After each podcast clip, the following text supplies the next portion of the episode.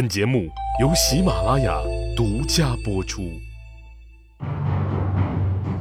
乱世图存，变法逆袭录，国运浮沉，君王一念间。看两千五百年前的战国乱世，各国如何解锁强国路。按理说呀。普通的老百姓啊，没啥见识，也没受过高等教育，容易精虫上脑，哎，动不动就喊打喊杀，这也就罢了。但是作为国君呢，受过高等教育，是专业搞政治的，你的脑子可得清醒啊！宋国的四面八方都是平原地带，无险可守，周边呢又是强邻，你最应该做的是干什么？夹起尾巴做人。但是啊。宋康王他不，他呀不仅没有好好向国民解释我们不能称霸的原因，而且还嫌老百姓的鸡血喝的不够，来了个加量不加价，开始啊造神。他呀把盛了那个鲜血的皮囊挂在那树上，用箭射，射中之后啊那血不是往下流吗？这不是很自然一现象吗？对吧？他把这个解释为什么叫胜利射天。你说能导演出这么烂的神剧啊？那宋国老百姓居然还深信不疑，这也真是够了啊！到了这儿，我就完全有理由相信，之前那什么小鸟生大鸟也是这哥们儿给导演出来的啊！你这，我就不知道这这这这这些烂剧情现在是是不是那个横店的那些导演都是跟跟这宋康王学的啊？还有这个后世某国领袖啊，往天上扔一颗石头就能打下一架美国飞机，我估计。可能都是从这个宋康王的这个胜利射天学到灵感。宋康王造神的第三步啊，就是万岁效应。这听起来很有气派啊！怎么玩呢？就是先安排一个人起头，哎，突然在王宫里大喊“万岁”，殿外的那侍卫们听到了，立刻就要齐声高喊“万岁”。然后啊，宫外的士兵官员们接着跟在后面喊。这样，这个声音呢，就一波传一波，直到全城啊，一直到普通老百姓，都是一片雷鸣般的万岁声。你说，要是没人起头喊万岁，那怎么办？那好办啊，那安排自己的亲信去办呢。哎，要是亲信们都装聋作哑，也不愿意干这特傻叉的事怎么办呢？那还是有办法呀。宋康王他可以自己下命令，你们给我喊，喊喊我万岁，对吧？那个。写个纸条，那自自然会有人去喊。你想想，这个宋康王他坐在这个宫殿里面，听着全城一浪接一浪的万岁声啊，那一定是倍感神清气爽了。宋康王啊，就这样开始了他的霸业之旅。他呀，先发兵把一小国滕国给灭了，然后呢，又讨伐薛国，一路也是所向无敌。哎，挤出这几个小胜利呀，刺激了这宋康宋康王，他胆子就更大了。估计啊，这个时候他也觉得自己是天下无敌大将军了，开始跟大国叫板。首先叫板的大国是谁呢？就是齐国。哎，他跟齐国打了一仗，嘿，居然打赢了，一下子呀，从齐国那挖了五座城过来。好家伙呀！这一连串的胜利，特别是对齐国的胜利呀，这个宋康王一下子就成了宋国人心目中战无不胜的伟大领袖啊！不崇拜这样的领袖，都觉得自己不配当宋国人。然后呢，大伙儿提到宋康王，就立刻山呼万岁万岁万万岁！你别说啊，这事儿啊，神奇就神奇在。宋国这样一个小不点儿，这一路猛打猛杀，几个大国呀，竟然都被打的是鼻青脸肿。哎，后来又从南边的楚国手里抢了三百里地，把西边的魏国呢又打的是落花流水。这个时候呀，宋国人就想深信啊，宋康王那就是咱们的神呐，他一定会带着我们从一个胜利走向另外一个胜利的。哎呀，感觉这个就像当年这个希特勒一样啊，越搞越大。你细细研究这个宋国的这一切啊，就会觉得很有意思。第一呢，宋国有苦难的历史，长期被列强蹂躏，因此呀，对列强是恨之入骨。宋国的国民呢就十分渴望自己的国家呀能强大起来。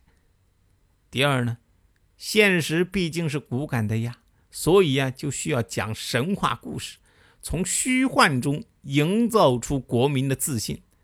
哎，现在也把这个叫意淫，于是呀。就把小鸟生大鸟解读成小国即将成为霸主，这样造成也就不奇怪了。第三呢，需要一位领袖级的人物，营造宗教狂热般的氛围，用各种故事和仪式，把这位领袖人物呀包装成神一样的存在，让他们呢崇拜他、迷信他，不顾死活的跟着他。从宋国的情况来看啊。这种模式呀，至少带来了阶段性的成功。当然了，吹起来的肥皂泡，最后呀总是要破的。这个时候的楚魏是大而不强，被宋国冷不丁咬两口，那也就忍了。可是齐国不一样啊，他可是当下的老大，这老虎不发威，你当是病猫啊！齐闵王呢？于是发兵伐宋，结果呢？大家知道，二零零三年的时候，美国是怎么揍萨达姆的吗？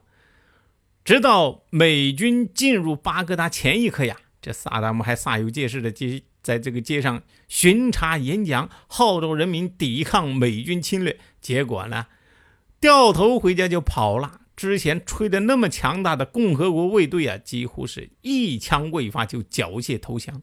俗话说呀，只有退潮了，你才知道谁是光屁股呀。萨达姆是这样，卡扎菲是这样，我们这个宋康王呢，同样也是这样。这齐闵王伐宋的结果是民散，城不守，宋王奔魏，死于温。所以这个大军一来啊，那那些乌合之众就散掉了。这个宋康王最后也也在逃亡途中死了。这个结局啊，感觉这个美军进巴格达就是这个齐闵王伐宋的一个翻版了。到这儿啊，咱们这位齐闵王啊还算正常。可是呢，伐宋之后啊，这位哥哥就像换了一人。宋康王死在他手上，可他竟然一点都没有想过自己怎么避免这个教训，居然啊。跟着那个死掉的他的手下败将宋康王学了起来，而不是手下败将啊，是手下败王。这个时候啊，齐闵王膨胀的是难以自拔，挨个把周围的邻居揍了一遍，甚至想取代这个周天子。大概也是他觉得齐国毕竟不是宋国啊，因为齐国是真正意义上的大国。哎，我这么大国家，我作为这样一个国君，我不得做点啊这个这个惊天动地的大事业吗？但是这样一来呀，他手下的大臣们急了。哎，国君这不是瞎搞吗？啊，这样的下去，这齐国迟早要步了宋国的后尘的。但是这个时候的齐闵王呢，就像吃错了药，凡是反对他这么搞的，一个字儿啊，杀。当初。